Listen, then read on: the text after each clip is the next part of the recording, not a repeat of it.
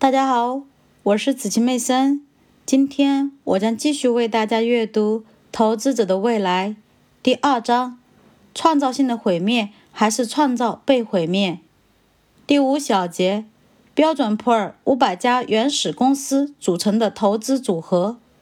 为了计算标准普尔指数中最初五百家公司的收益率，我构建了三个投资组合。每个投资组合一开始都按照市场价值权重持有五百家公司的股票，随后其中一些公司会与其他公司兼并或者分拆出去。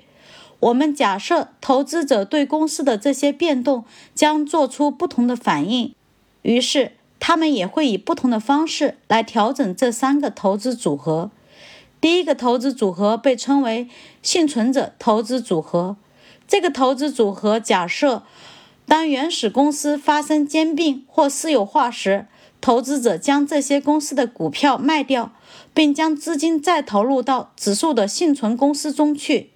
这个资产组合由一百二十五家公司构成，其中既有大获成功的飞利浦·莫里斯公司、辉瑞公司、可口可乐、通用电气和 IBM，也包括遭受失败的。伯利恒钢铁公司、美国航空和凯马特公司。第二个投资组合叫做直接派生投资组合，该投资组合包括所有发生兼并的公司。不过，像前一个组合一样，所有的分拆公司股票都被立即售出，并再投资于母公司。第三个投资组合是完全派生投资组合。这个投资组合是在直接派生投资组合的基础上，假设投资者持有所有的分拆公司股票。这个投资组合不涉及任何股票出售，因此是绝对的买入持有投资组合，或者说买入忘记投资组合。到二零零三年底，该投资组合拥有三百四十一家公司的股票。这三个投资组合的构成情况如图一所示。第六小节，长期收益。我构建这三个投资组合的目的是要说明，无论你怎样定义由原始标准普尔五百指数成分股组成投资组合的收益，都会得到相同的结论：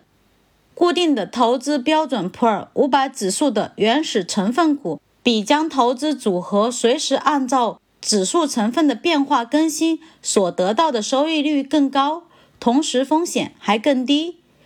从1957年3月1日到2003年12月31日，投资原始标准普尔500指数成分股组合所能积累的资金，比投资于一只标准普尔500指数基金多出21%至26%。表二中显示了具体结果。